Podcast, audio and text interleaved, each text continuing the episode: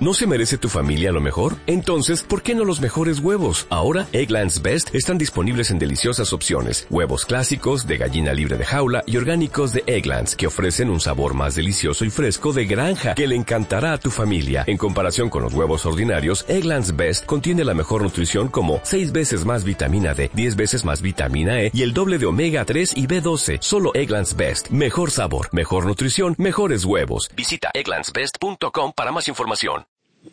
Bueno, el día de hoy vamos a informar sobre una fuga de gas que hubo ayer. Esto amerita el hacer un llamado a los que están cometiendo estos ilícitos, los que están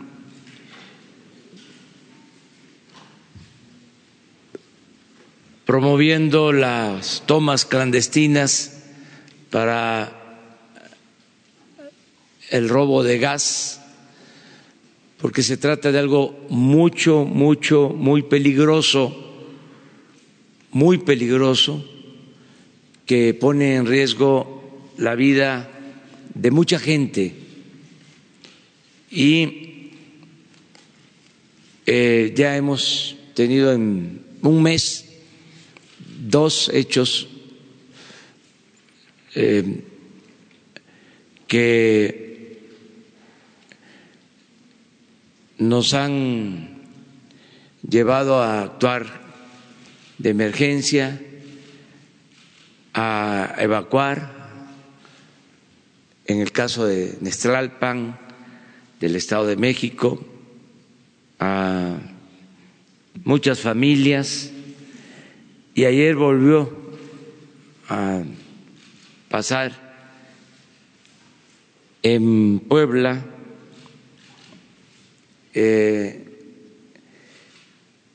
y eh, queremos eh, informar a la población sobre esto que está sucediendo y hacer un llamado a los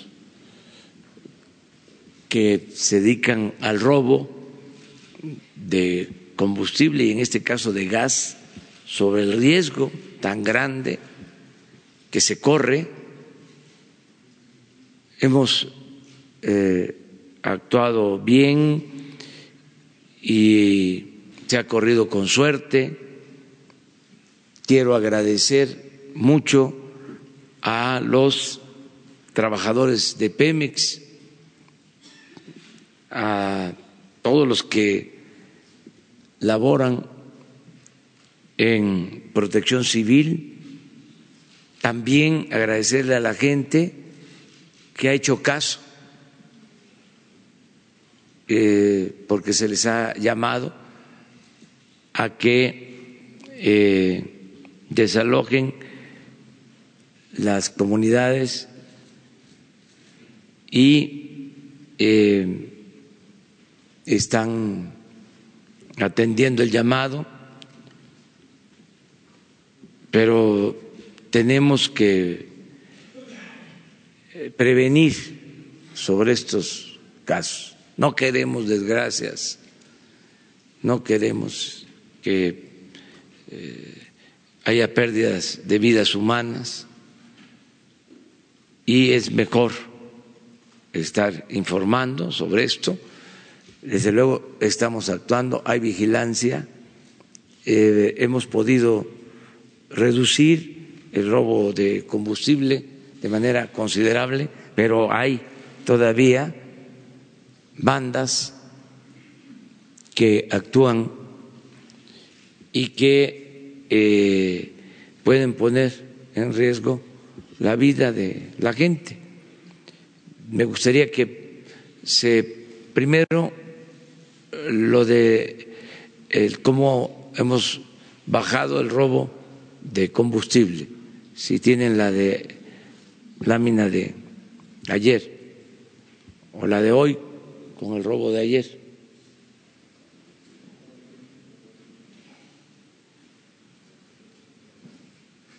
Para que este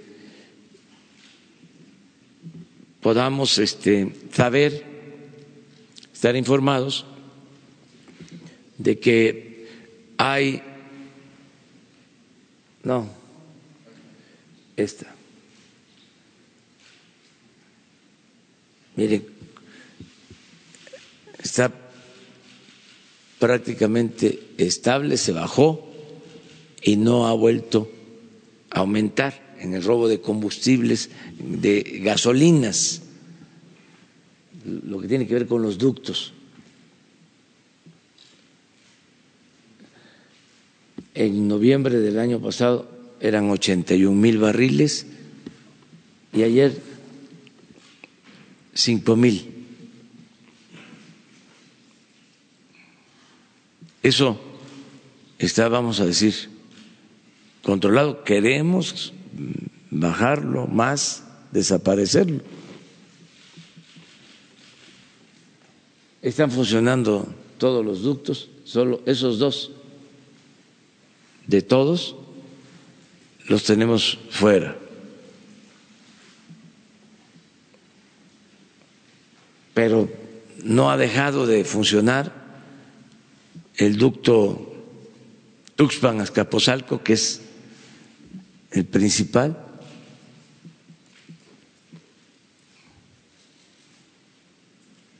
Que es el que abastece todo el Valle de México. Pero esto es en gasolinas. Y últimamente eh, se nos está presentando lo de eh, el robo en gas, que es muy riesgoso. Entonces, eh, le quiero pedir aquí a David León, que es el director, coordinador nacional de protección civil, que nos explique sobre esto.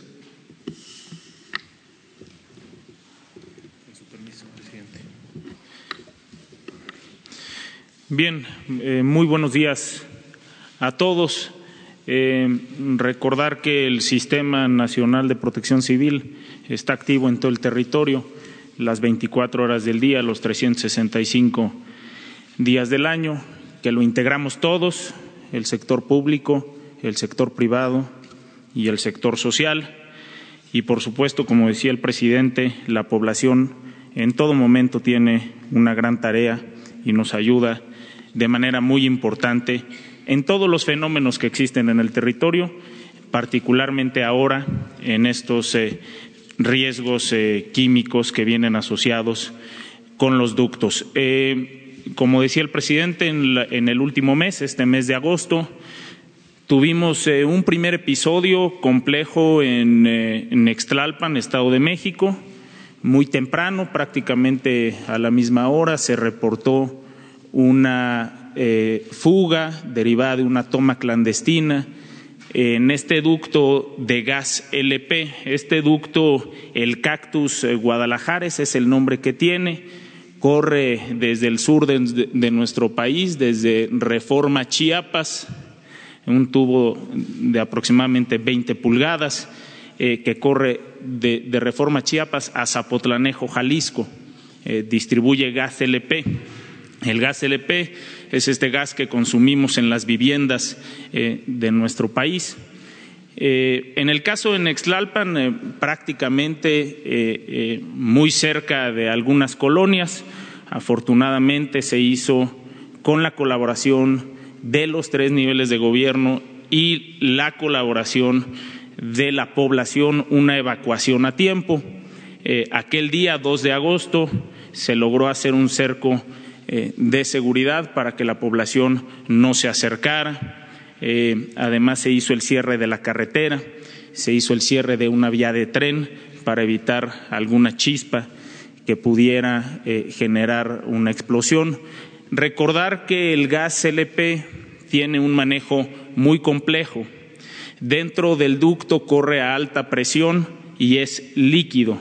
En el momento que sale del ducto se convierte en gas y multiplica su volumen más de 200 veces. Eso genera, por supuesto, que su manejo sea muy complejo. En Extlalpan, ustedes recordarán las imágenes que reportaron donde veíamos una nata, una nube las primeras horas. Conforme fue saliendo el sol y la temperatura del territorio incrementó, el gas se disipa rápidamente. Ese es un factor importante a considerar.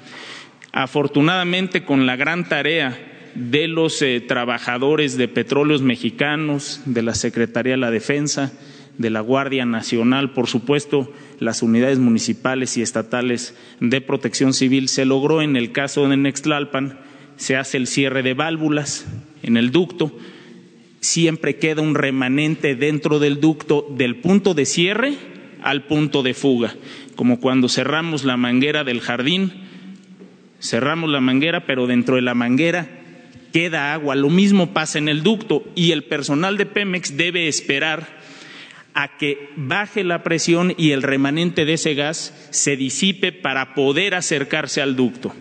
Un elemento también importante es que este gas LP congela el terreno en cuanto sale. Sale a muy baja temperatura, entonces los hombres y mujeres de Pemex lo que tienen que hacer es prácticamente picar hielo para poder llegar al ducto, identificar el punto de fuga y elegir el método más adecuado para repararlo.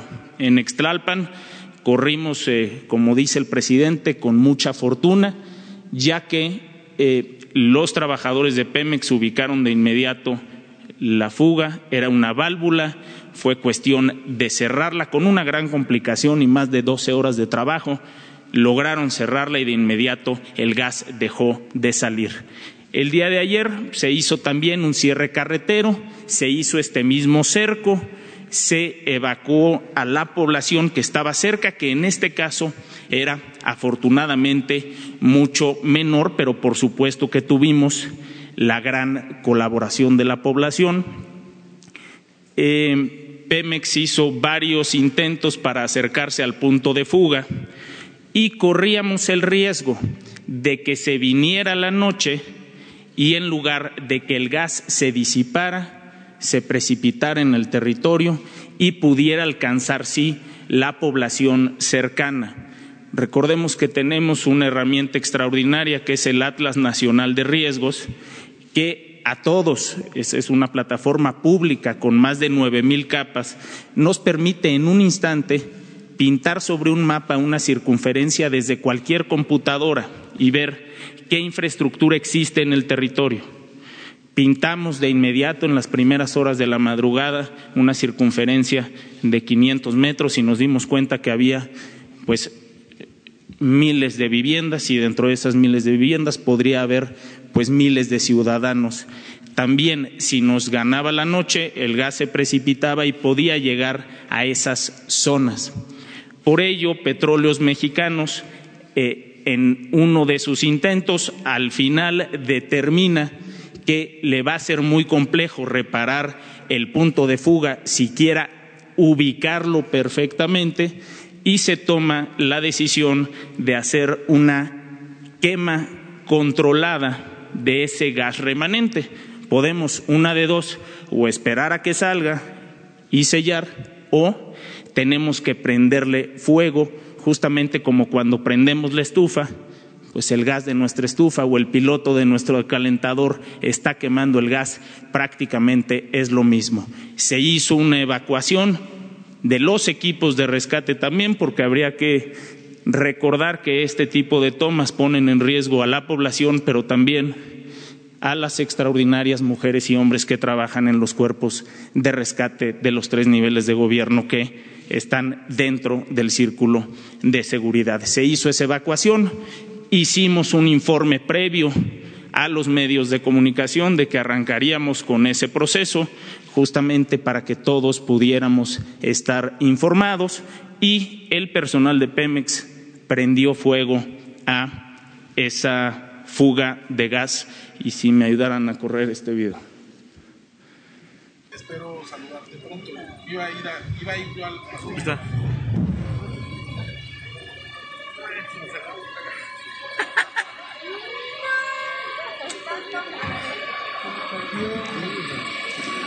¿Tú la grabaste?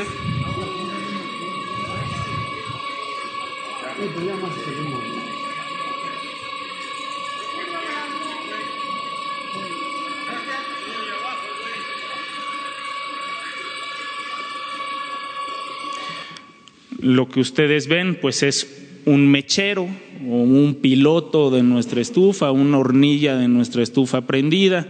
En este momento eh, continúa prendido, evidentemente continúa el cerco de seguridad, no hubo ningún lesionado, no hubo ningún fallecido. Pemex prevé que en las próximas horas el gas remanente eh, se terminará y en ese momento, ya sin gas, se podrá llevar a cabo eh, la reparación de este ducto. Recordar que la complejidad que tiene este combustible eh, hace muy difícil el trabajo de los cuerpos de reparación y los cuerpos de rescate, eh, privilegiar que en estos dos eventos, tanto Nextlalpan como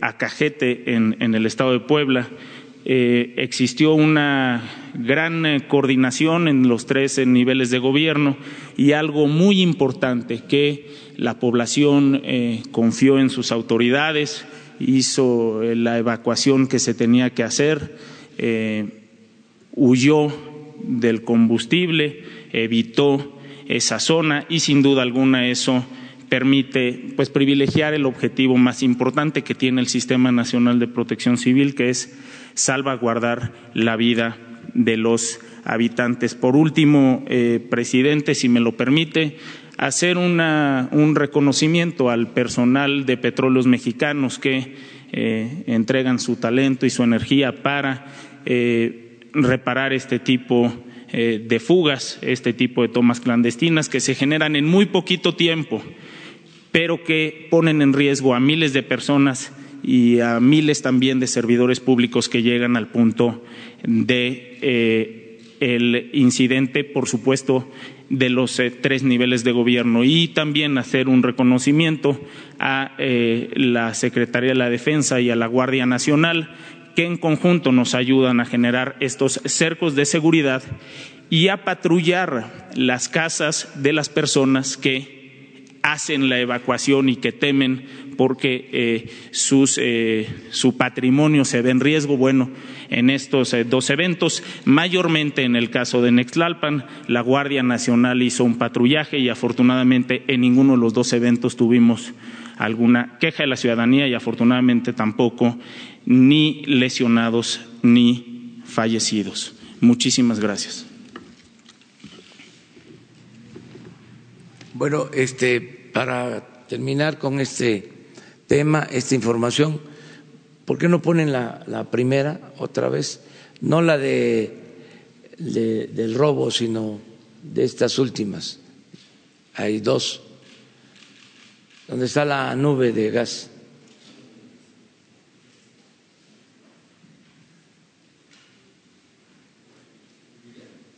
Sí, esa. Miren.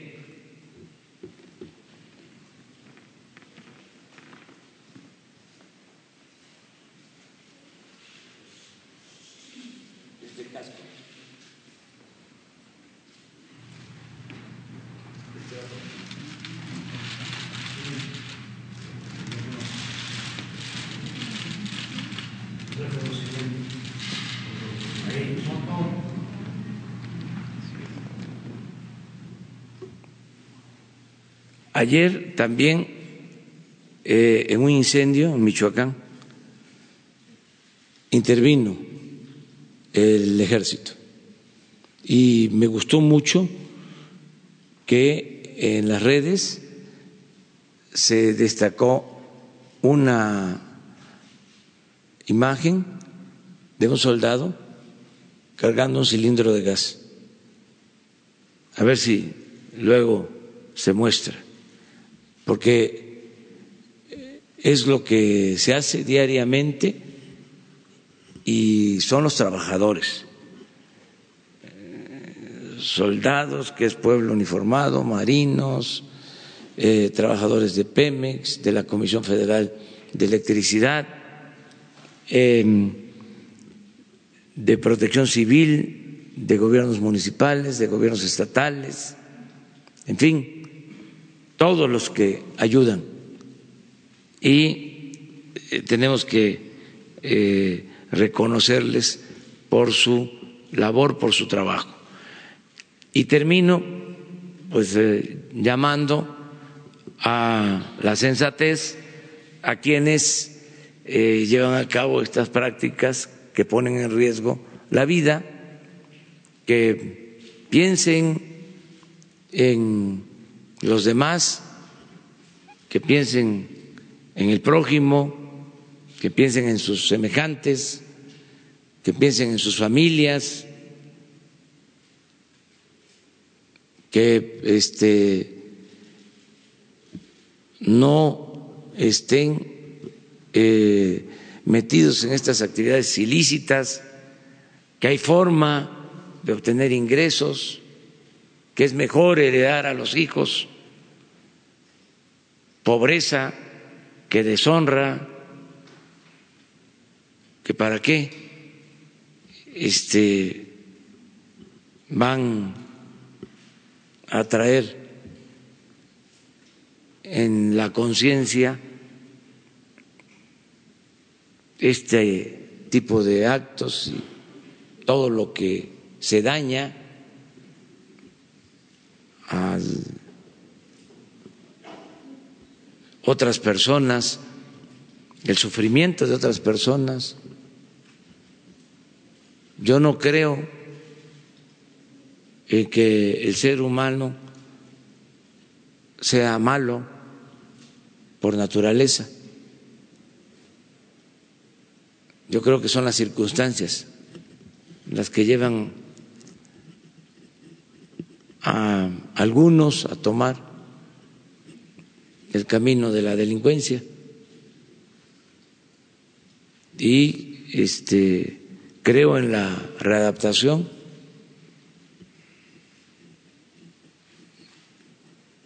Creo en eso. Entonces por eso estamos informando porque sé que no es predicar en el desierto. Sé que nos van a escuchar. Eh, y es la mejor manera, la mejor forma de ir eh, serenando al país. Mire, eso fue también ayer.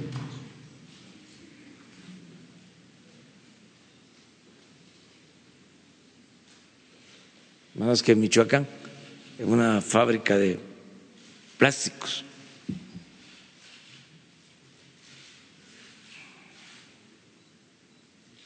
Bueno, pues ahora sí, vámonos. Pero vamos a, a este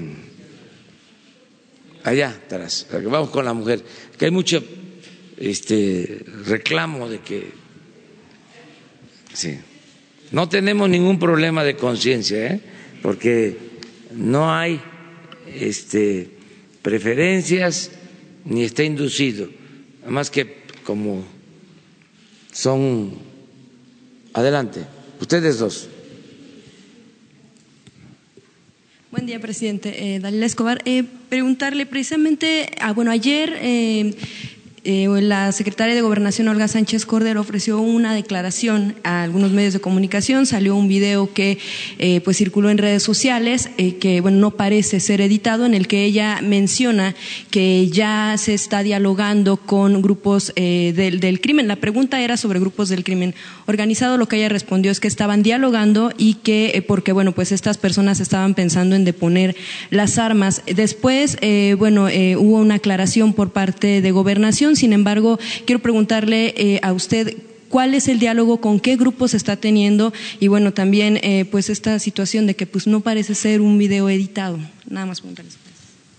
Pues eh, no se tiene diálogo con integrantes de las bandas de el crimen organizado, como se les denomina. No tenemos esa relación. Sí, eh, en el Plan Nacional de Desarrollo estamos eh, proponiendo buscar mecanismos para conseguir la paz en el país. Pero es un proceso que todavía no iniciamos, porque yo siempre explico que para lograr la paz hay que eh, ir avanzando eslabón por eslabón, porque es una cadena. Lo primero es atender las causas que originan la inseguridad, la violencia, que es lo que estamos haciendo, que se rescate al campo, que haya trabajo, que se atienda a los jóvenes. Eso es muy importante. También ya eh, se constituyó la Guardia Nacional y hay que consolidarla. Ese es otro eslabón. Ya iniciamos la campaña de difusión eh, sobre adicciones. Ese es otro tema importante.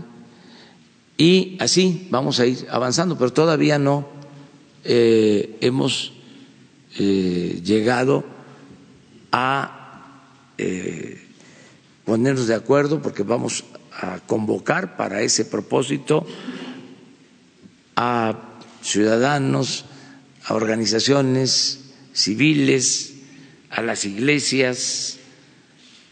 Tiene que convocarse a un diálogo, a una consulta para tomar una decisión. Pero no estamos en eso, básicamente, es lo que puedo decir. ¿Con grupos del crimen organizado no habría diálogo? No, eh, no tenemos eso. Lo que hay es un planteamiento de eh, buscar eh, un proceso de paz en el país con la participación de todos, pero irlo definiendo también, este, escuchando a todos y desde luego a las víctimas. No se puede hacer nada si no se eh, tiene la anuencia de las víctimas. Y por ejemplo, con el grupo de autodefensas, ¿cuál sería el plan? Nosotros no eh, vamos a promover nada que signifique la autodefensa, lo que hicieron en los gobiernos pasados, consideramos que fue indebido porque la seguridad pública la tiene que garantizar el Estado. No podemos nosotros promover eh, la creación de grupos para eh, atender temas de seguridad. Eso ni funciona y genera mucho desorden. Tan no funciona que se echó a andar esa estrategia y no hubo resultados. Al contrario, se agravaron las cosas. Entonces, eso no. Eh, de acuerdo a la Constitución, es al Estado mexicano al que le corresponde garantizar la paz y la tranquilidad, la protección de los ciudadanos. Entonces, no vamos eh, a renunciar a esa facultad y estamos trabajando todos los días, por eso se creó la Guardia Nacional, para garantizar la paz Bien, una segunda pregunta, presidente, si me permite. Usted, eh, en el tema de la no persecución, pero sí dar eh, eh, justicia en algunos casos, ayer hablaba el tema de los exgobernadores y también, bueno, la semana pasada le preguntaba en el asunto del el exgobernador de Coahuila, hoy diputado federal Rubén Moreira. Usted me decía que no tenía mayor información, sin embargo, sí existe una denuncia interpuesta incluso por 20 senadores del 26 de septiembre de 2016, en el que, bueno, pues denunciaban precisamente este tema del desvío de recursos mediante el esquema de empresas fantasma. Preguntarle si este tipo de denuncias van a quedar en la congeladora, se le va a dar seguimiento, porque sí existen. Nada más, gracias. Pues si existen, este, que la Fiscalía les dé curso, como está haciéndolo en otros casos. Todos los eh, expedientes que estaban eh, siendo analizados todos los procesos de investigación, los ha continuado la Fiscalía, que es autónoma. Yo lo único este, que podría decir en este caso, y eso como una recomendación respetuosa, es que no se politicen estos asuntos, aunque es muy difícil. ¿eh? Ahí sí es muy eh, complejo, porque luego o había la mala costumbre de utilizar todos estos casos con propósitos electorales el caso de Coahuila me consta de que un partido acusaba eh, de actos de corrupción a autoridades que ni siquiera voy a mencionar y tampoco voy a decir qué partido. Entonces acusaba, acusaba, ¿no? Y resulta que el gobierno de ese partido exoneró a ese personaje. O sea, un doble discurso. Por un lado, en la plaza pública, diciendo, hay corrupción, hubo manejo indebido de recursos, y arriba los acuerdos cupulares extendiendo oficios de no ejercicio de la acción penal.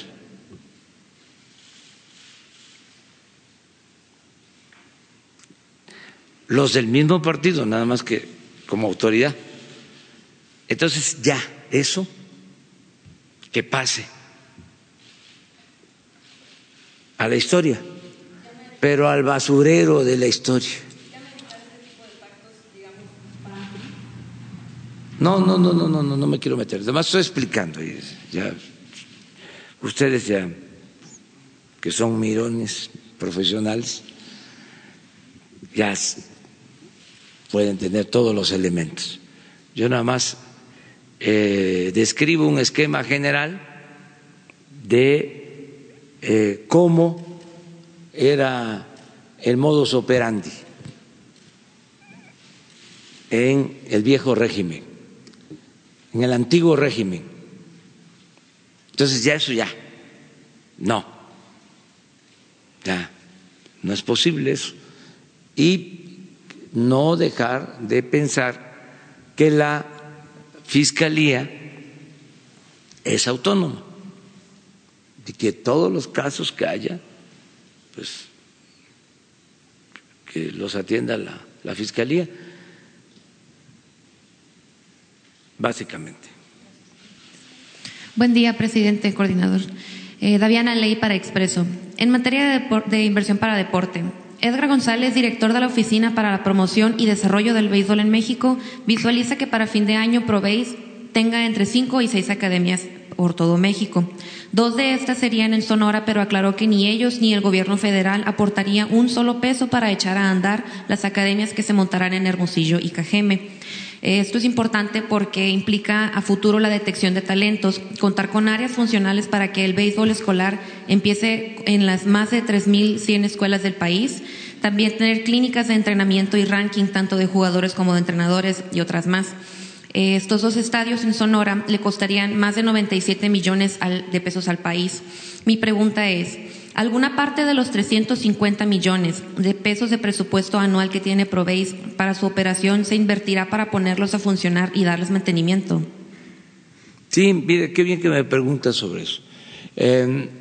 Cuando se habló de la recuperación de los dos estadios, el de Hermosillo y el de Obregón en Cajeme, eh, se generó una polémica de que por qué se invertía en la rehabilitación de estos estadios.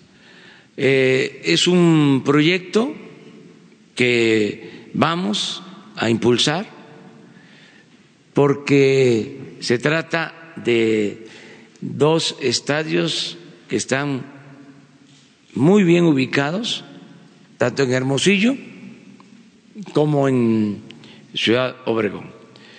Ya en los dos casos hay estadios nuevos y quedaron estos espacios deportivos. Entonces se está eh, llevando a cabo un proyecto, se está elaborando un proyecto para rehabilitarlos y utilizar áreas em, excedentes, anexas, para eh, construir hoteles, eh, centros comerciales, de modo que eh, con esas construcciones puedan financiarse los gastos de la adquisición de los dos estadios, que debe saberse son propiedad de el gobierno del estado, son propiedad del pueblo de eh, Sonora. Y eh, el propósito también es ayudar al gobierno de Sonora porque hay una deuda con los trabajadores al servicio del Estado de pensiones. Entonces, ese dinero que recibiría el gobierno de Sonora es para los trabajadores al servicio del Estado. Entonces, sí va ese proyecto, sí eh, lo estamos eh, estudiando y sería con un financiamiento de Banobras. Estamos este, promoviendo esta inversión. Quedarían los estadios porque nos importa mucho el deporte, mucho, mucho el deporte. Este, eh, se van a crear las escuelas las academias para niños, al mismo tiempo son escuelas de educación física y el área esta eh, comercial, vamos a decir, para lograr que sean autosuficientes. Entonces generó mucha polémica, bueno, este y no quiero que se vaya a pensar que ya este, no se va a hacer, aunque ya porque hubo cuestionamientos eh, vamos a dejar de promover el deporte y de promover eh, el uso de estos espacios que tienen que ver también con el desarrollo urbano, con eh, mantener pues espacios públicos que le den más bellezas, más belleza a las ciudades. O sea, ¿por qué no en Hermosillo? ¿Por qué no en Obregón? Sí, eso tal como usted lo comenta, porque Edgar también dijo que costó 500 millones construirlo sin tomar en cuenta el terreno porque este se donó.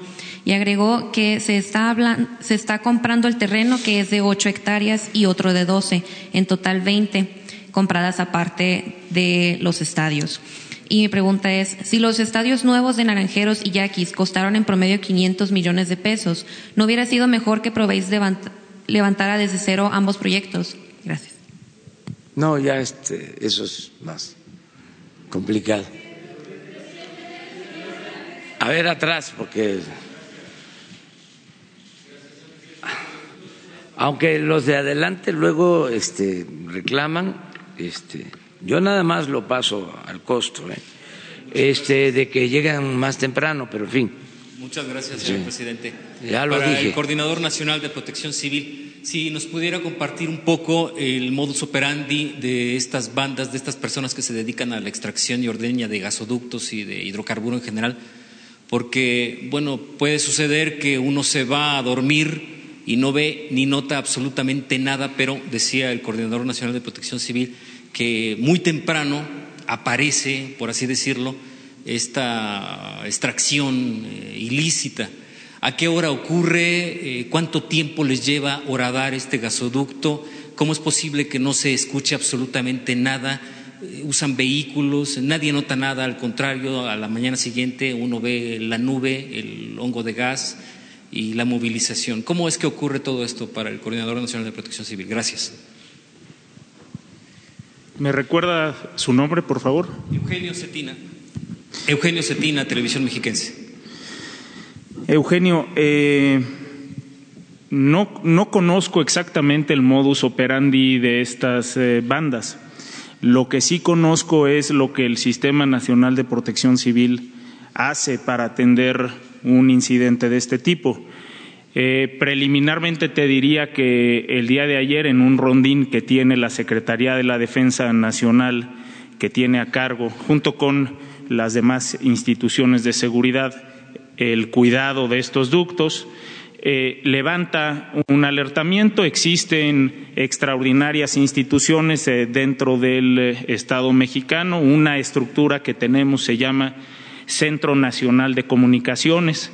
En ese Centro Nacional de Comunicaciones recibimos los reportes de las unidades municipales de protección civil, de las unidades estatales, de la Sedena, de CFE, de Pemex, es decir, vamos recibiendo en todo momento información de lo que sucede en el territorio, no solamente del aviso de la autoridad, sino del aviso también de la población. La población, los ciudadanos, podemos hacer una gran tarea de denuncia, está el 911 que ahí eh, desde cualquier punto del territorio cualquier persona puede denunciar la presencia de cualquier hecho, incluso una toma de este tipo. Inmediatamente se establece contacto con las unidades que se tienen en el territorio, particularmente algo que nos ayuda a nosotros eh, son las unidades municipales de protección civil, que en muchos casos por obvias razones son las que conocen mejor el territorio. Particularmente tratamos de establecer contacto con esas unidades, con esos bomberos. Específicamente, coincidentemente, ayer eh, yo visité Nextlalpan para hacer un reconocimiento a los bomberos de Nextlalpan que hicieron una gran tarea y a la Policía Municipal de Nextlalpan que fueron los primeros que en la madrugada en sus propias patrullas y camionetas le piden a la población a las dos, tres de la mañana que salgan de sus casas. Esos son extraordinarios servidores públicos y yo ayer saliendo de aquí me dirigí a Nextlalpan justamente a hacer ese reconocimiento. Se activa el Sistema Nacional de Protección Civil. Acude, por supuesto, la Sedena, la Guardia Nacional, unidades de bomberos estatales, municipales, la Cruz Roja Mexicana. Se establece de inmediato un puesto de mando. Existe algo que se llama sistema de comando de incidentes, donde todas las unidades en el país, incluso si hubiera una emergencia que intervinieran otros países, es un lenguaje común que todos tenemos y que nos encontramos certificados en ello. establecemos un puesto de mando en el sitio, se hace un perímetro de seguridad, se hace la evacuación que se tenga que hacer y el personal especializado trabaja en el sitio.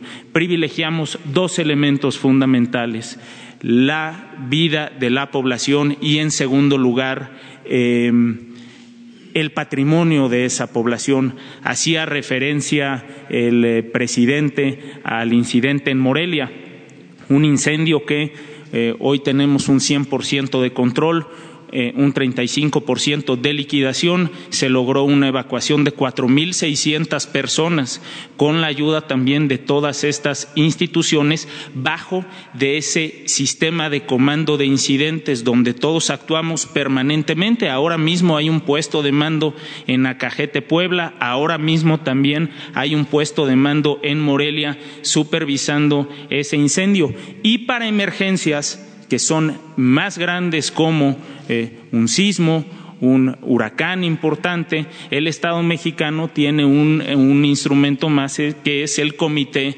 Nacional de Emergencias, que lo preside el presidente de la República y que es ese puesto de mando que nos permite tomar decisiones, identificar el riesgo en tiempo real durante la emergencia para con ello poder dar una buena atención a la población ese incidente concluye o concluirá eh, seguramente los dos en las próximas horas. En Morelia con el 100% de liquidación, en el caso de Acajete con eh, el ducto completamente reparado. Así es como funciona el Sistema eh, Nacional de Protección Civil. Y valga también en este espacio y aprovechando esta oportunidad que los ciudadanos podemos hacer una gran labor, independientemente de si vivimos en la costa, en la montaña o en el centro del país. Uno, identificar el riesgo que está a nuestro alrededor. Dos, tener un plan familiar de protección civil Tres, tener una mochila de emergencia siempre con nosotros. Cuatro, tener un directorio de mi autoridad municipal, estatal y federal de protección civil para poder informarle de inmediato y obtener la información más adecuada que me permita enfrentar de mejor forma una emergencia antes, durante y después de ella. Gracias, Eugenio.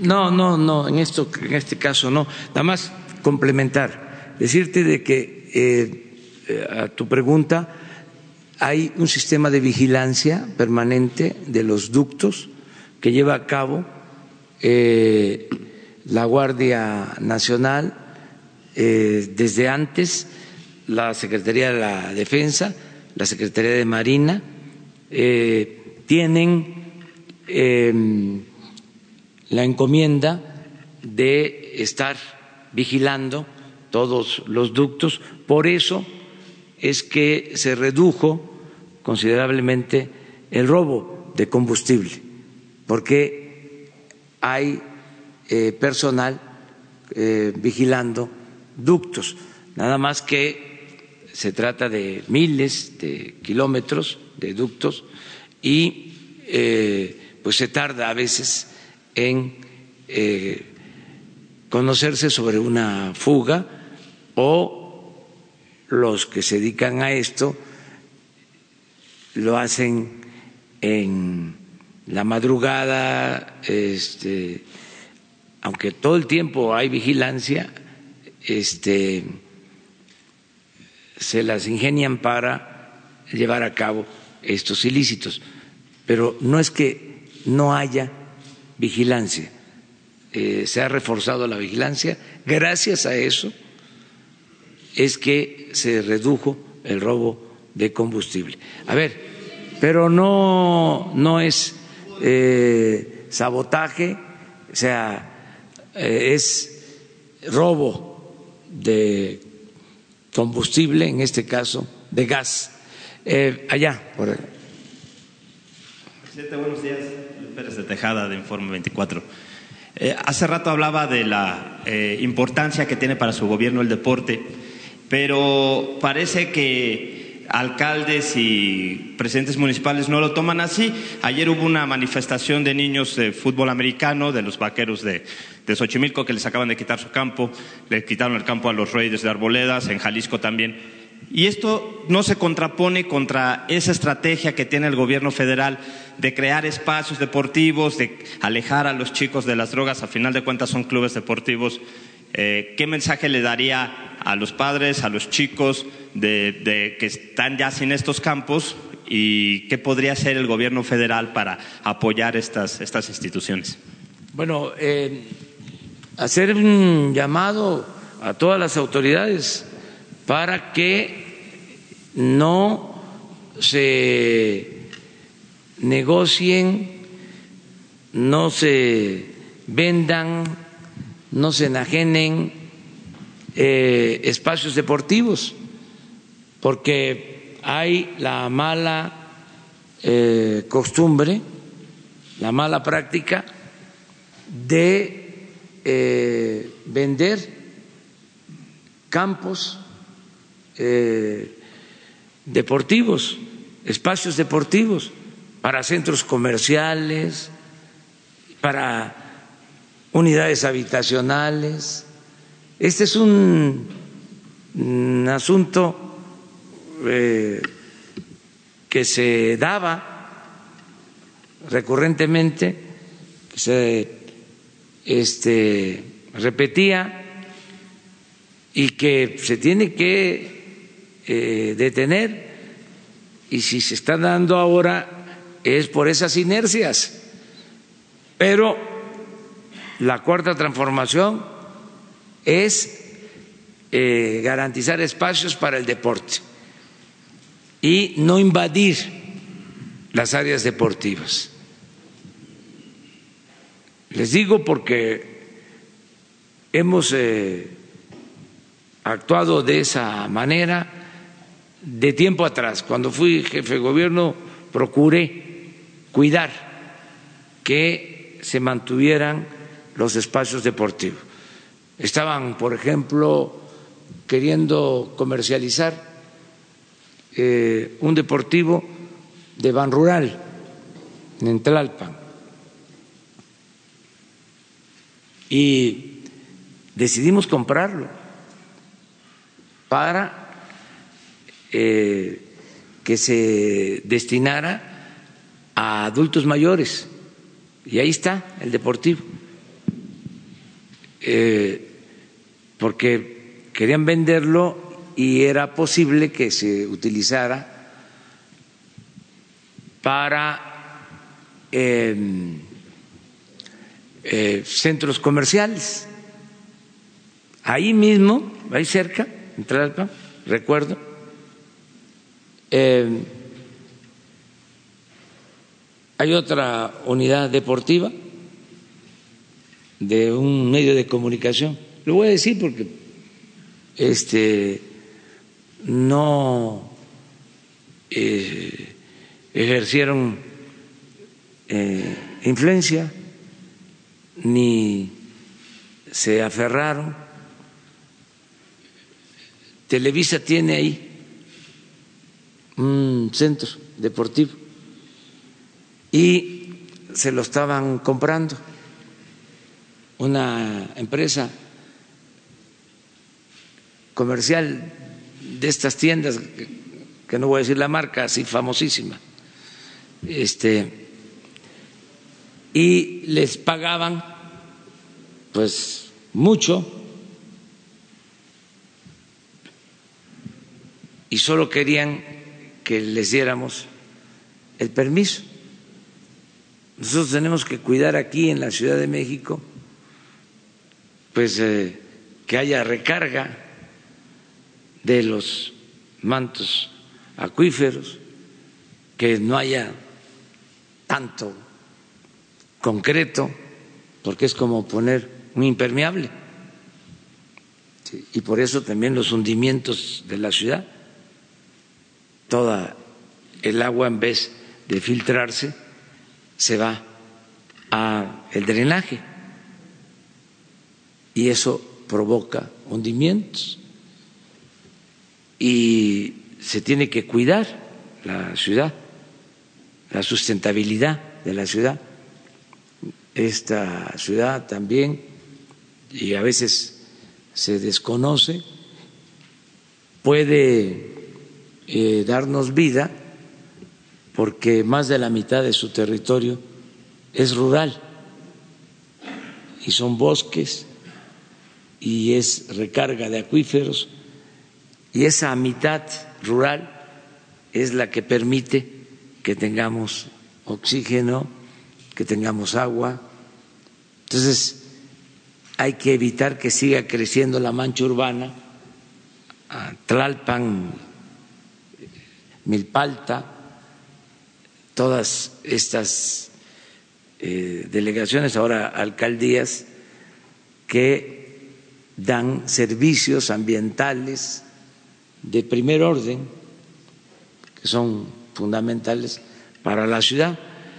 En ese caso, eh, dijimos que no se podía autorizar el permiso, porque desde luego que la compra eh, tenía que ir acompañada del cambio de uso de suelo y no se dio la autorización, pero lo entendió muy bien la empresa y no este, se insistió.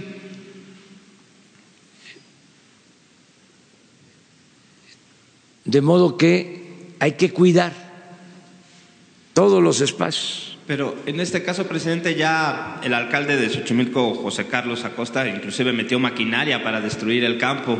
Eh, Rudolf Vera en, en Atizapán ya le cerró el campo también. Pero este, a lo mejor. ¿A quién acuden? A, a lo mejor cambian de parecer. O sea, este, y nunca es tarde. Y hay que buscar opciones, pero se necesitan los espacios para el deporte, para la recreación. Miren, eh, tan se necesita que solo con eh, la promoción del deporte y con medidas de orientación nutricional vamos a poder hacer frente con éxito a enfermedades crónicas. Es medicina preventiva.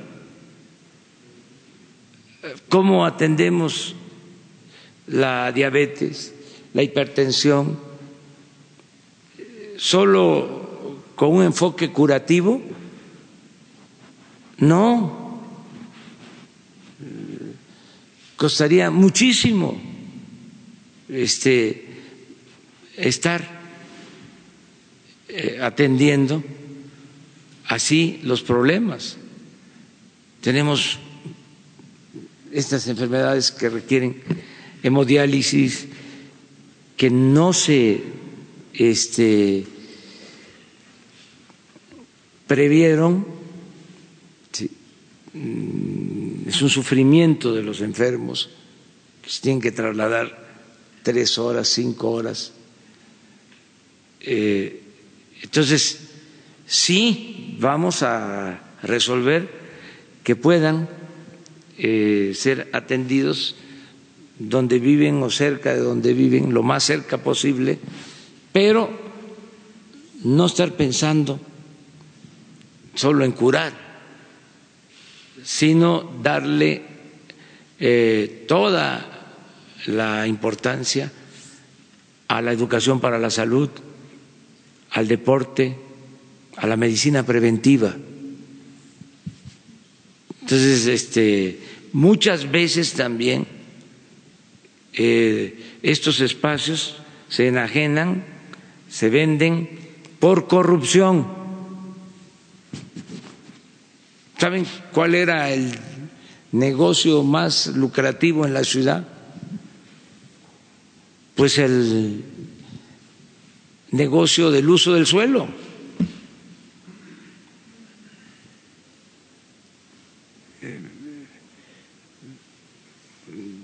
Hace algún tiempo, no quiero repetirme tanto, pero este, hablé de la novela de Carlos Fuentes, La región más transparente, y el tema central es de cómo un político revolucionario del norte se viene a la Ciudad de México y por influencias empieza a comprar terrenos por donde iban a pasar las avenidas y eh,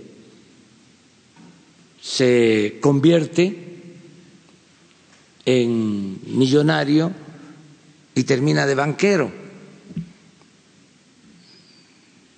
Personaje de la novela, banquero Robles.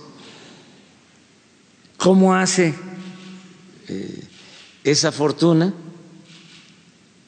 Con el tráfico de influencia y con la especulación y venta de eh, terrenos que iban a aumentar de valor por la infraestructura que construía el mismo Estado, o sea, el uso del suelo. Entonces, muchas veces es eso, es corrupción. Entonces, hay que cuidar eso. Afortunadamente, eh, la jefa de gobierno de la ciudad, pues es una mujer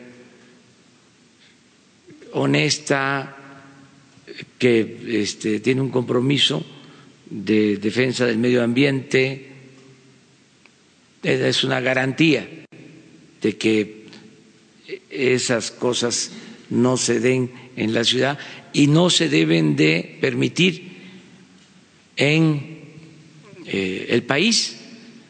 Tengo dos casos que me vienen a la memoria ahora, frescos.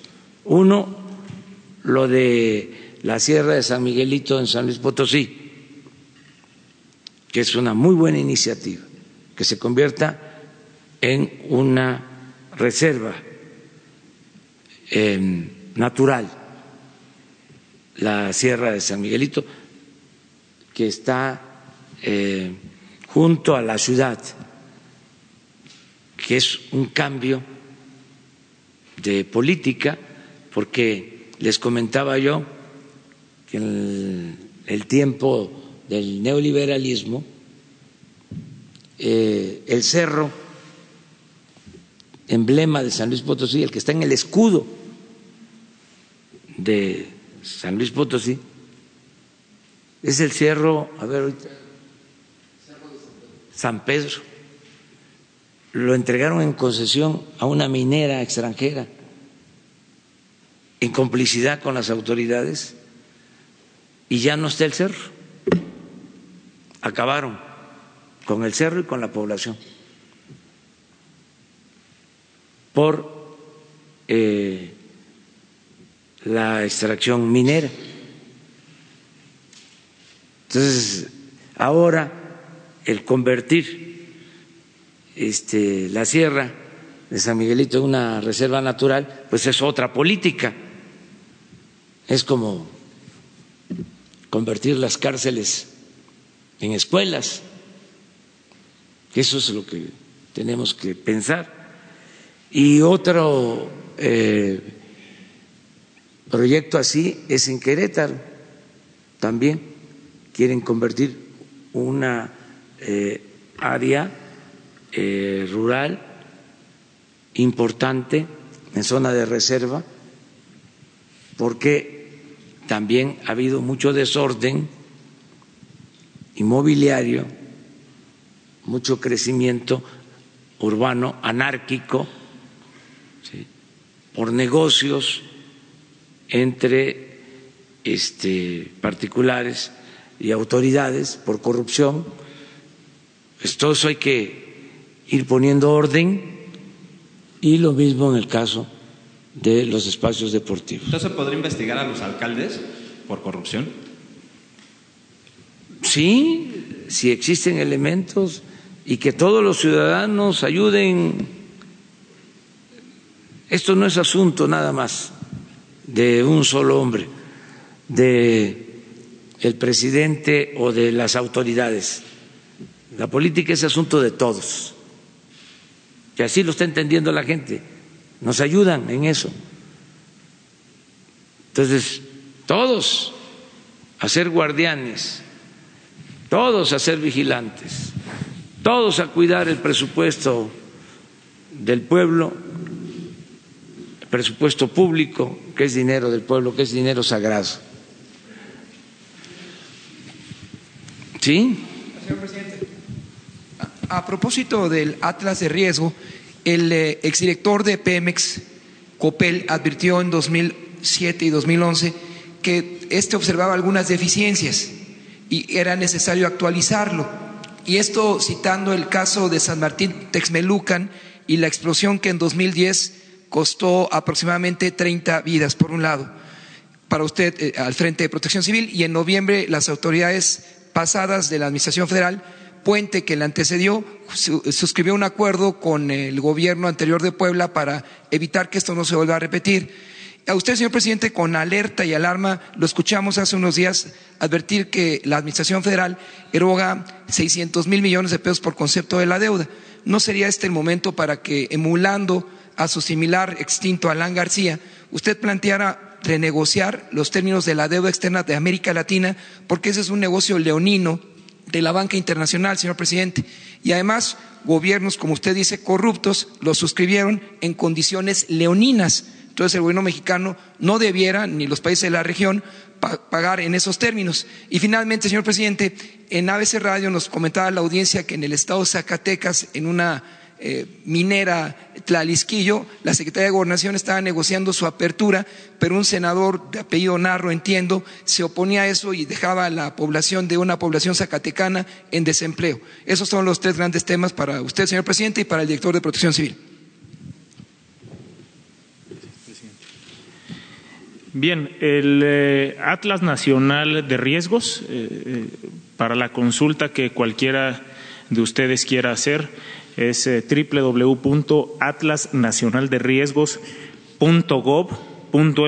Esta es una plataforma que tiene nueve mil capas de información.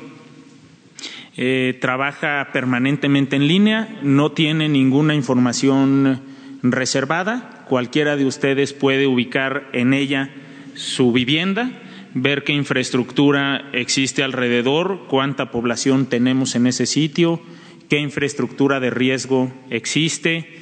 Eh, tiene también algunas otras eh, aplicaciones eh, como el monitoreo particularmente del volcán Popocatépetl, que lo comparten cinco estados del país. Eh, tiene ahí escenarios de qué sucedería en caso de que se produjeran lajares en el volcán Popocatépetl, inundaciones en las zonas inundables. Tiene también por municipio de los casi 2.500 municipios de nuestro país qué vulnerabil- vulnerabilidad existe en cada uno de esos territorios. Es decir, si con las lluvias puede haber inestabilidad de laderas, que es un riesgo importante, si puede haber inundaciones y cuáles son las zonas de mayor inundación en la temporada de ciclones tropicales y lluvias, que ustedes que saben arranca del 15 de mayo al 30 de noviembre. Es decir, es una extraordinaria herramienta que le permite al ciudadano y al funcionario identificar el riesgo y poder con esa información tomar decisiones. Sus aplicaciones son muchas. Además, en ese Atlas Nacional de Riesgos, ustedes ingresan su colonia, su código postal y les entrega el domicilio, el teléfono, eh, eh, el número telefónico y el nombre de su funcionario municipal y de su funcionario estatal para que el ciudadano pueda estar en contacto con la autoridad. Es una gran herramienta que todos los días se actualiza todos los días recibe nueva información de uno u otro fenómeno, de todos esos fenómenos que en este país que es tan diverso y que es tan rico, el riesgo conlleva. Los municipios también realizan sus atlas municipales. Hay municipios en nuestro país que tienen su Consejo Municipal de Protección Civil, que tienen su atlas municipal y que tienen además comités comunitarios de protección civil. Lo mismo sucede a nivel estatal. Muchos estados tienen su atlas estatal y en ese atlas estatal identifican los peligros, la vulnerabilidad y el riesgo que existe en su territorio. El gobierno federal con todas sus instituciones, CFE, el INEGI, por supuesto, Sedena, Marina, alimentamos esta plataforma y esta plataforma es una herramienta en constante eh, alimentación que nos permite estar mucho mejor informados y tomar decisiones sobre el territorio. Que se puede mejorar, por supuesto, que tiene áreas de oportunidad, claro que las tiene y que nosotros estamos trabajando permanentemente auxiliando a alcaldes, auxiliando a gobernadores para que puedan elevar la calidad de los atlas de cada uno de sus territorios. Mira, es eh, la mina que está en Mazapil, en Zacatecas. Es una mina eh, de plata que es muy importante.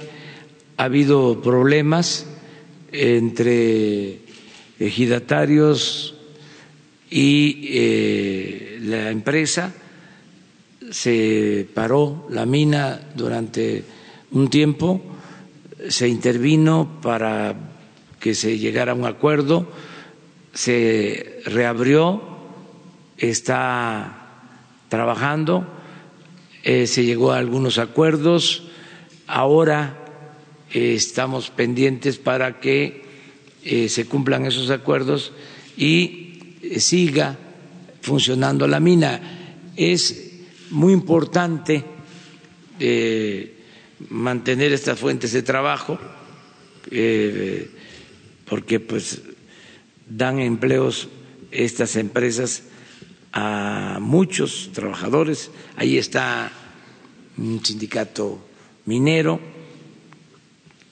cuyo dirigente es Napoleón Gómez Urrutia, pero no es un conflicto entre la empresa y el sindicato. Ahí hay entendimiento. Es con los ejidatarios que tienen una organización y que están pidiendo eh, ser atendidos. Ya hay un acuerdo con ellos em, y ojalá y eh, se normalice la situación ahí en Mazapil. Acabo de estar cerca de Mazapil. Estuve también en eh, Concepción del Oro, que es también es un municipio eh, vecino, también minero. Fui hace como una semana y ahí hablé sobre este tema. Acerca de lo de la deuda eh, pública y de el servicio de la deuda, los intereses que están pagando, nosotros vamos a cumplir con el pago de los servicios, porque eh, tenemos que cumplir con todos los compromisos internacionales, con los compromisos que ha contraído el gobierno o los gobiernos anteriores. Es un asunto de eh, respeto a los acuerdos, respeto a la legalidad, hacer valer el Estado de Derecho. Lo que eh, estamos llevando a cabo es eh, la búsqueda de acuerdos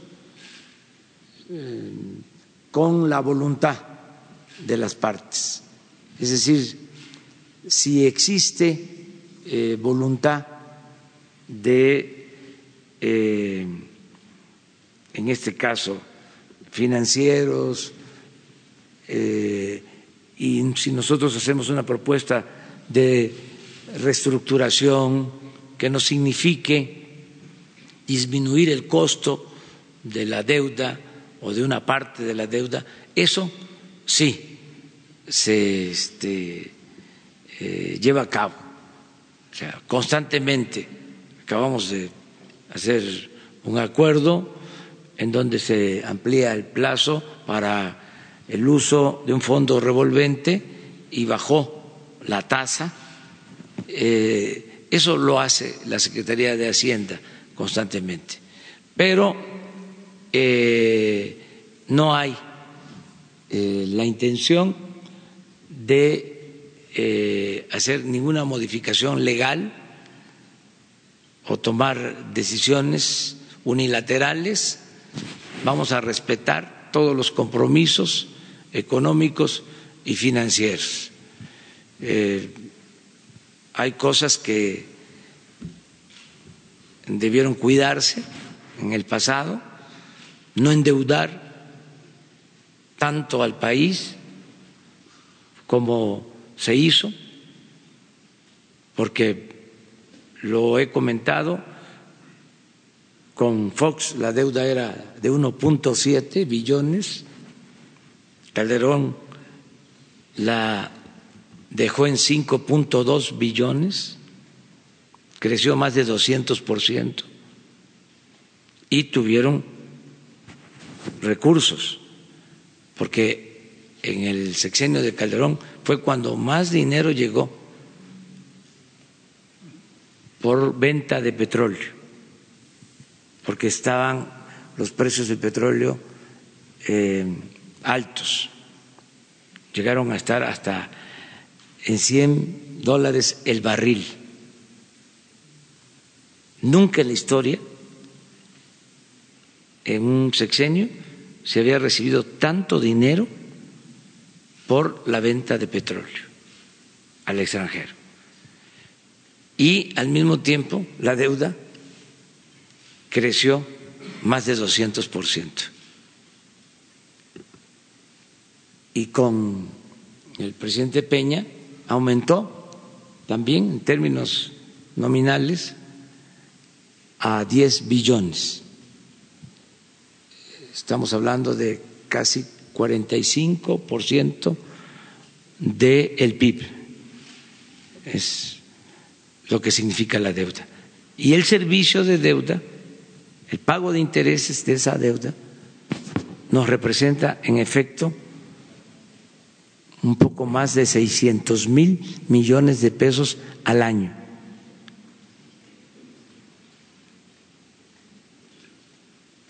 ¿Qué estamos haciendo nosotros? Un gran esfuerzo, por eso la austeridad, por eso cero corrupción, se va a acabar la corrupción, me canso ganso, para no seguir aumentando la deuda. Señor presidente, con respecto a los trabajadores de la Compañía Mexicana de Aviación que se encuentran aquí afuera de las instalaciones y mientras Gastón Azcárraga continúa como prófugo, ¿algún mensaje que pudiera enviar a ellos? Finalmente. Que los están atendiendo en la Secretaría de Comunicaciones y Transportes. Me informó el secretario el ingeniero Jiménez Espriu de que han estado platicando con los trabajadores que fueron despedidos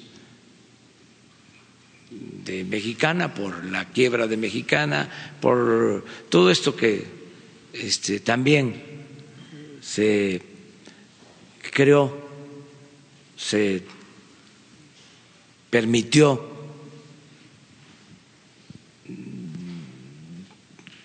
de los gobiernos anteriores. También es eh, otro saldo negativo de la política neoliberal. Acuérdense, eh, habían dos empresas aéreas, Mexicana y Aeroméxico. Tengo que andar refrescando la memoria porque todo esto parece que sucedió en el siglo XIX o en el XVI. Em,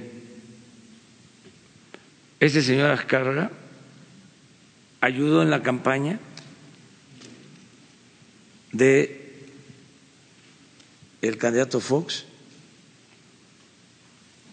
y este llega a la presidencia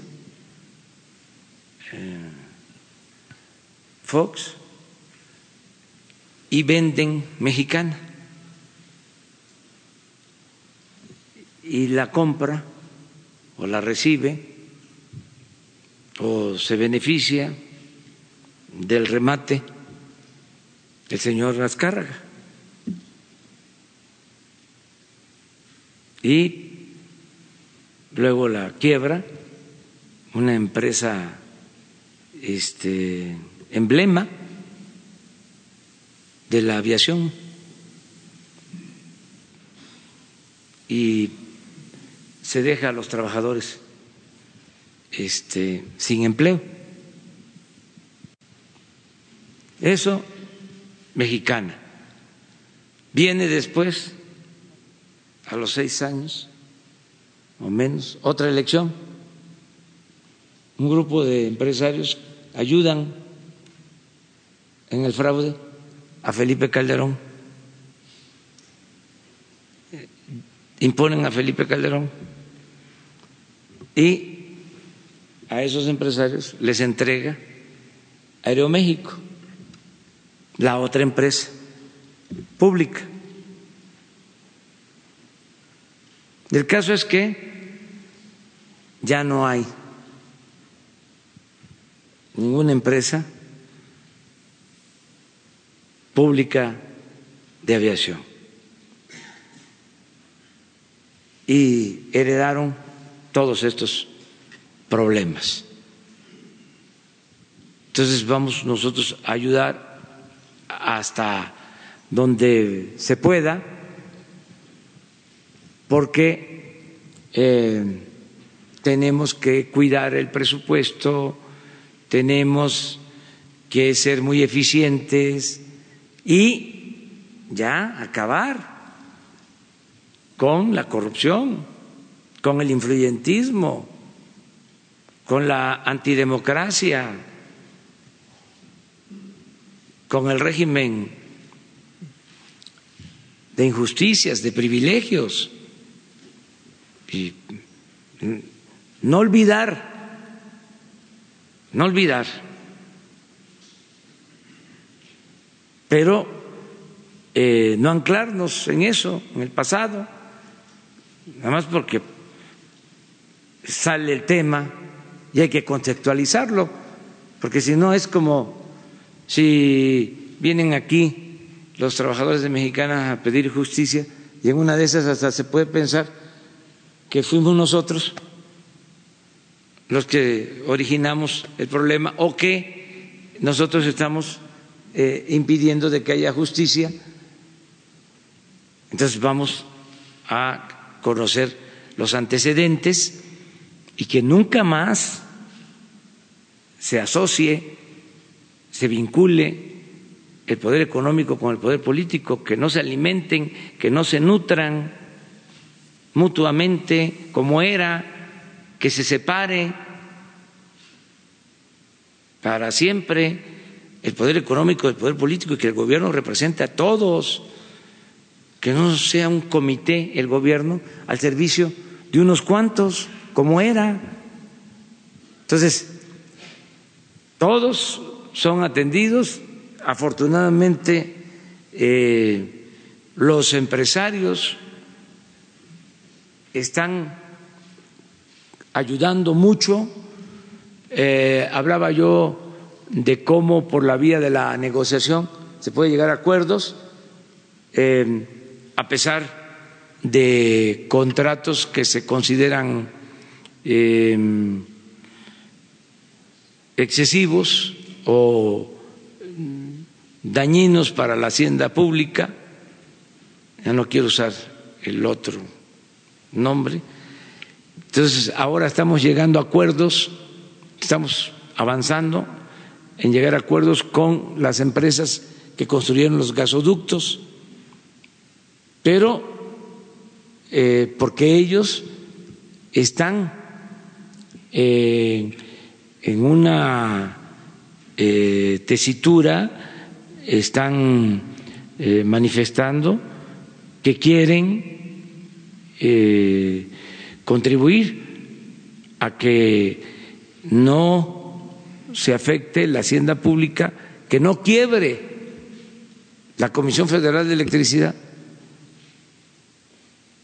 porque fue eh, en otros tiempos, fue según nuestra visión, fue un exceso este, eh, contratar eh, eh, estos gasoductos o el transporte de gas en exceso, incluso ductos que no llevan a ninguna planta termoeléctrica de la Comisión Federal de Electricidad, que ahora tenemos nosotros que ver cómo vamos a utilizar ese gas, porque eh, pensaron en hacer el negocio de los ductos, pero eh, no tomaron en cuenta las necesidades eh, del país en cuanto a generación de energía eléctrica. Por ejemplo, nos falta gas en la península de Yucatán y nos falta gas para que no haya apagones en Baja California Sur. Tenemos ahí problemas, pero no están contemplados los eh, proyectos con ese propósito. Solo el gas eh, que viene por un ducto marino que podría llevarse al sureste, em, cambiándole la dirección al gasoducto que se hizo, ya lo comentaba yo, en la época del presidente López Portillo, que generó mucha polémica porque se acusaba de que nos iban a quitar el gas y que era entregar el gas a Estados Unidos. Se escribió en contra de ese gasoducto y ahora la paradoja, la contradicción es de que en vez de llevar el gas a Estados Unidos, el ducto, el tubo se va a utilizar para traer el gas de Estados Unidos. En fin, pero con acuerdos y están ayudando mucho los empresarios, están contribuyendo. Habría que ver si este eh, tenemos los fondos, ¿sí? si eh, es viable, porque nosotros somos representantes de los ciudadanos y tenemos que cuidar el dinero del presupuesto. Entonces tiene que analizarse de que haya justicia, pero también el costo-beneficio.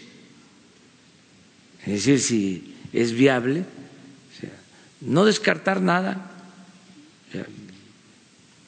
y hablar con los trabajadores como se está haciendo y buscar opciones, buscar alternativas. Una de las cosas que les garantizamos desde el principio es que en todos sus juicios no iba a haber eh, injerencia del gobierno, o sea que no iba a haber presión para jueces, para magistrados.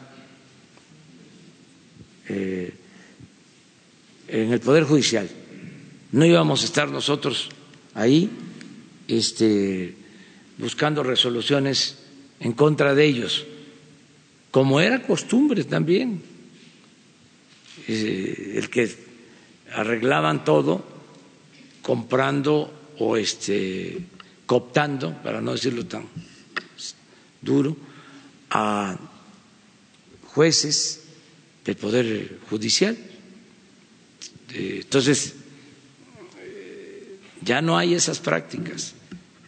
La, vía legal garantizada, auténtico Estado de Derecho,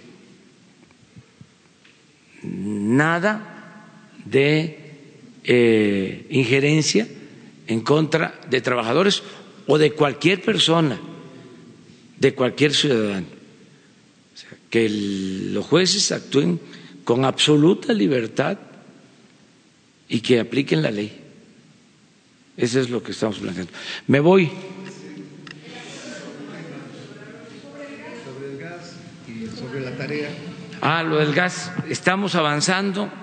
Yo espero tener pronto ya este, resultados. Vamos muy bien. No eh, hemos dejado de eh, dialogar. Yo estoy participando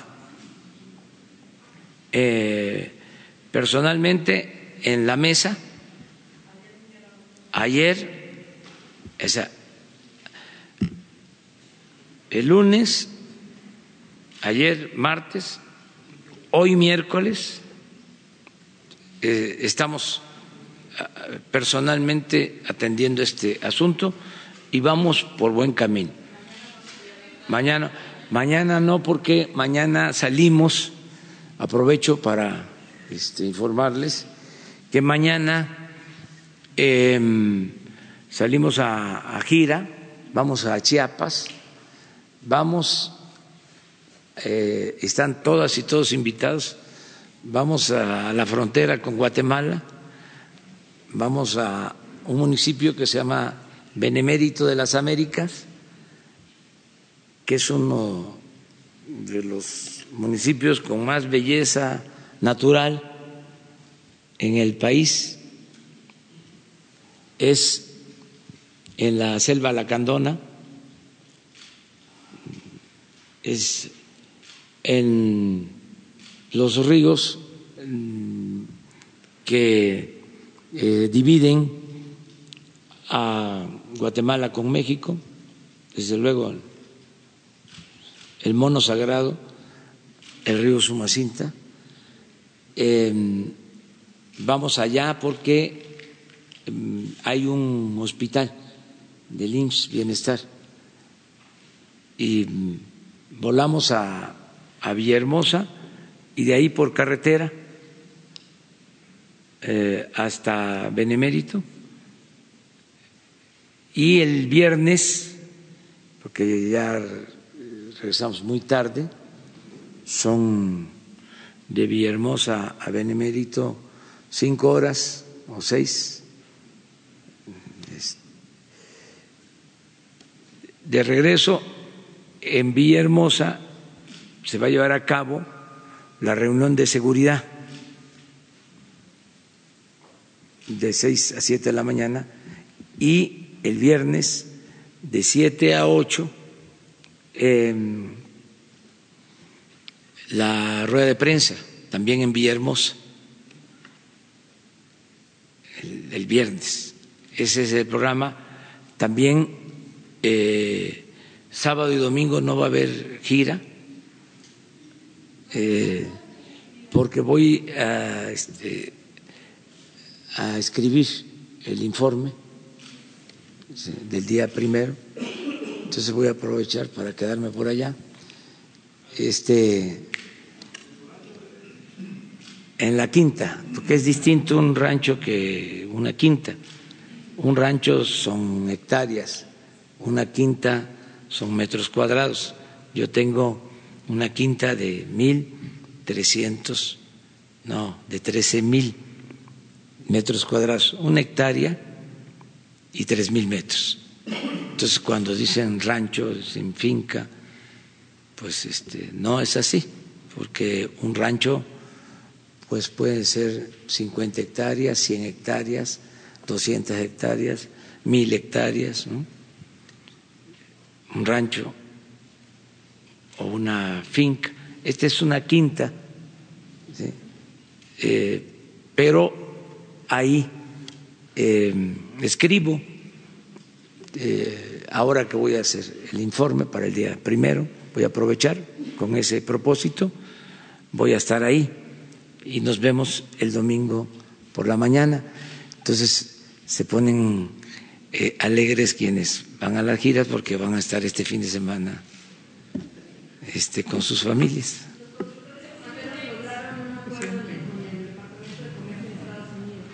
Sí, celebro ese acuerdo este, de que no haya aranceles a la exportación del tomate. Ayudamos bastante, seguramente en el transcurso de eh, el día de hoy se va a informar por parte de la Secretaría de Economía em, y de Relaciones Exteriores.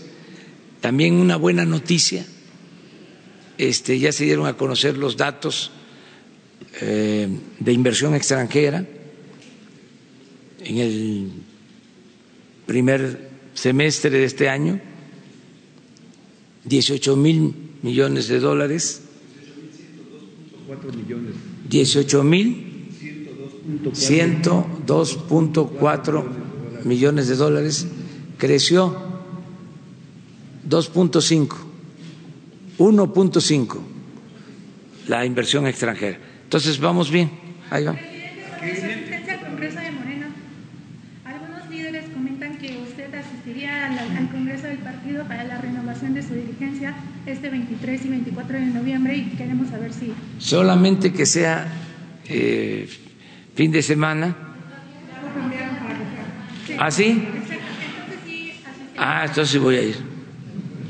Sí voy a ir. Voy a ir, este, y es antes de la elección, ¿no? Sí. Pero no es la elección. Ah, no, mejor voy a mandar una carta antes, porque lo que quiero hablar es, eh, o quiero expresarme, quiero manifestarme con miras a la elección. Entonces, si voy el día de la elección ya no tiene caso. ¿Qué mensaje le enviaría al partido? Voy a hacer la carta ahora y la envío, la hago pública. Ya no tendría caso. En su carta, presidente. Sí, pero lo que quiero es expresar eh, mi sentimiento sobre lo que se tiene que cuidar en Morena, es decir, cómo se tienen que mantener ideales y principios. Y no eh, dar entrada al oportunismo y eh, a la politiquería, que no debe de ser el objetivo el buscar el poder por el poder, ni mucho menos la ambición al dinero, que el objetivo tiene que ser el servir al pueblo. Pero eso eh, lo quiero explicar y desde luego que no haya manipulación, que no haya eh, inducción al voto, que no haya carreo, que se deje en libertad a los militantes, a los ciudadanos, que decidan. Y una última recomendación es que no estén pensando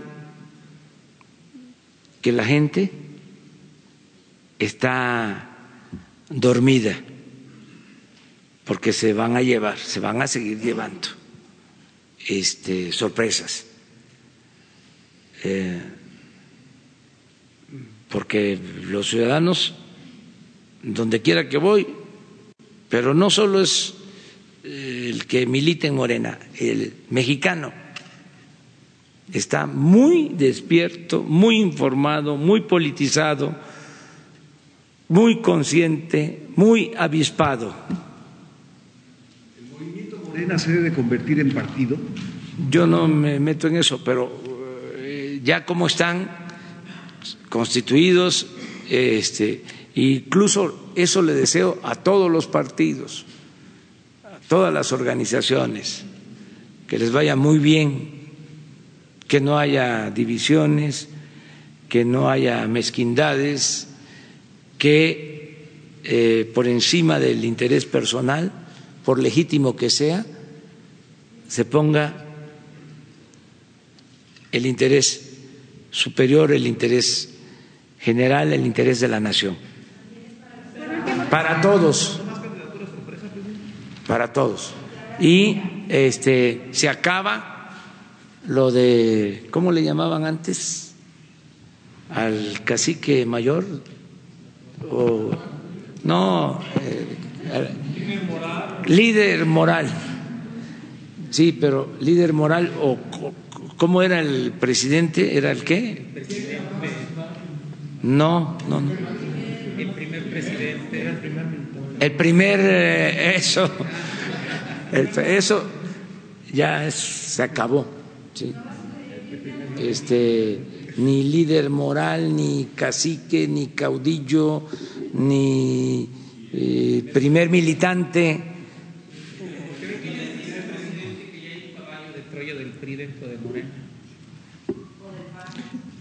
No creo eso, porque eh, una cosa también, y eso no hay que perderlo de vista, es lo que se dice arriba, lo que este, suena arriba y otra cosa es lo que piensa la gente y el movimiento fuerte, fuerte, fuerte está en los ciudadanos.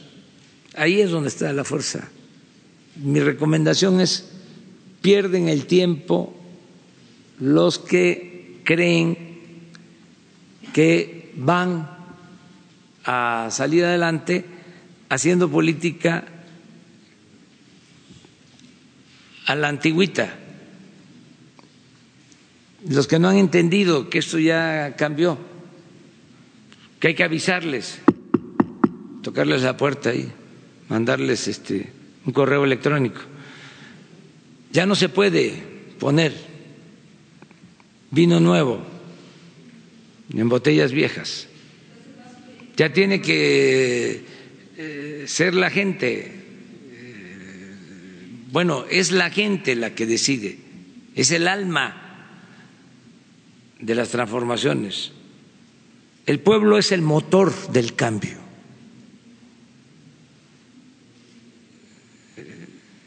Es el que manda, es el que decide. No sirven los acuerdos cupulares, los arreglos, los enjuagues que se hacían en la época de la política neoliberal y más atrás. Ya no sirve eso. No, no, no, es el ciudadano. Y lo único que hay que cuidar es que el voto sea libre, que no haya fraude, nada de esos espectáculos de acarreo de reparto de despensas, frijol con gorgojo y también el sectarismo, el amiguismo. Cuando se está en una lucha de transformación, no debe de influir ni la familia. Nada de que es mi amigo, nada de que eh, empezamos a luchar juntos hace 30, 40 años. Sí, empezamos juntos. Pero este tú ya te cansaste de ser como eras. Ya cambiaste. Y podemos seguir siendo amigos, pero ya no somos compañeros. O sea, la patria es primero, por delante los principios, los ideales. Solo así se puede llevar a cabo un cambio. Muy bien, entonces mañana hablamos. Muchas gracias. ¿No se merece tu familia lo mejor? Entonces, ¿por qué no los mejores huevos? Ahora, Egglands Best están disponibles en deliciosas opciones. Huevos clásicos, de gallina libre de jaula y orgánicos de Egglands, que ofrecen un sabor más delicioso y fresco de granja que le encantará a tu familia. En comparación con los huevos ordinarios, Egglands Best contiene la mejor nutrición como 6 veces más vitamina D, 10 veces más vitamina E y el doble de omega 3 y B12. Solo Egglands Best. Mejor sabor, mejor nutrición, mejores huevos. Visita egglandsbest.com para más información.